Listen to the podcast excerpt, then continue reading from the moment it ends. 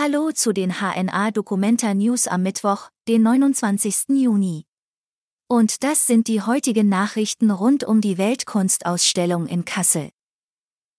Kassels Oberbürgermeister lehnte Eingriffe in Dokumenta ab. Erste Antisemitismusvorwürfe gegen die Dokumenta gab es bereits zu Beginn des Jahres. Damals machte der Bund Vorschläge, um das Problem in den Griff zu bekommen. Ein internationaler Beirat hätte helfen können. Kassels Oberbürgermeister Christian Geselle lehnte das ab, ebenso wie den Wunsch, den Aufsichtsrat einzuberufen. Die Angst, in die künstlerische Freiheit einzugreifen, war offenbar zu groß. Documenta leidet unter Corona-Pandemie.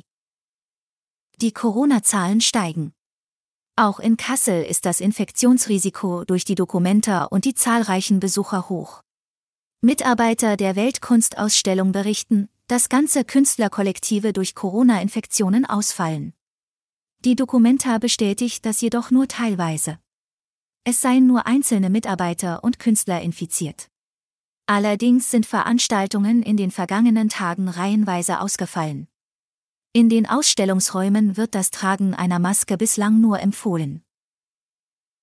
Ehemaliger Dokumentarchef bei Diskussion um Antisemitismus dabei.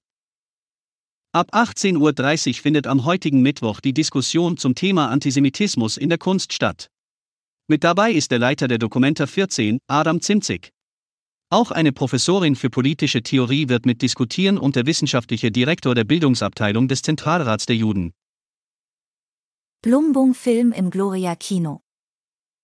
Im Gloria Kino an der Friedrich-Ebert-Straße in Kassel gibt es am heutigen Mittwoch ab 17.30 Uhr Lumbung Filme zu sehen. Returning to Film heißt das Projekt. Drei Filme werden in englischer Sprache gezeigt. Ende ist gegen 19.10 Uhr. Bis morgen.